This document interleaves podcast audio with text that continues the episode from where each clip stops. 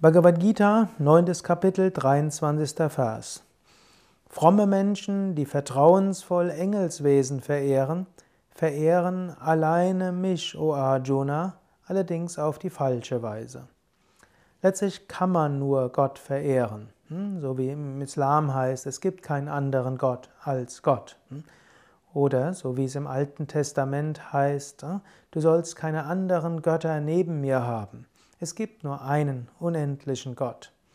Aber Menschen haben andere Götter. Sie rufen den einen Engel an und den anderen Engel, um dieses und jenes zu bekommen. Und manche haben sogar Götter wie den Mammon, so wie Jesus sagt, du kannst nur einem dienen, Gott oder den Mammon. Der Mammon ist Geld, ist Reichtum, Wohlstand. Du kannst nicht wirklich auf der einen Seite sagen, ich will reich werden, egal was es kostet, und auf der anderen Seite sagen, ja, und ich will Gott verehren. Du kannst Gott verehren und dabei auch eine Firma leiten und kannst das Leiten der Firma Gott anvertrauen.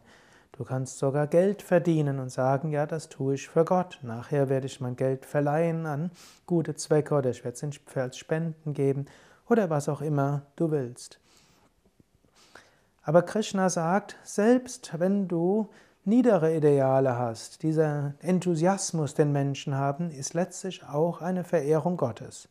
Es gibt ja manche Menschen, die verehren das Geld und sie tun alles Mögliche. Von morgens bis abends machen sie etwas. 100 Stunden die Woche streben sie nach Geld oder Menschen streben nach Macht oder manche streben danach, die tollste Eisenbahnsammlung der Welt zu haben. Hm, sie verehren praktisch die Eisenbahnen, also die Modelleisenbahn. Krishna sagt, auch das ist letztlich Verehrung Gottes. Egal wem du dein Leben widmest, egal wem du dein Streben widmest, egal welchem Ideal, letztlich ist es Gott.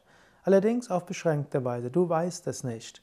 Aber diese Hingabe und diesen Enthusiasmus und diese Leidenschaft, mit den Menschen ihren Hobbys oder ihren letztlich Wünschen nachgehen, einschließlich Geld und so weiter. Diese Leidenschaft ist letztlich ein Abklatsch der Hingabe an Gott. Deshalb, jedes intensive menschliche Streben ist letztlich ein Streben nach Gott.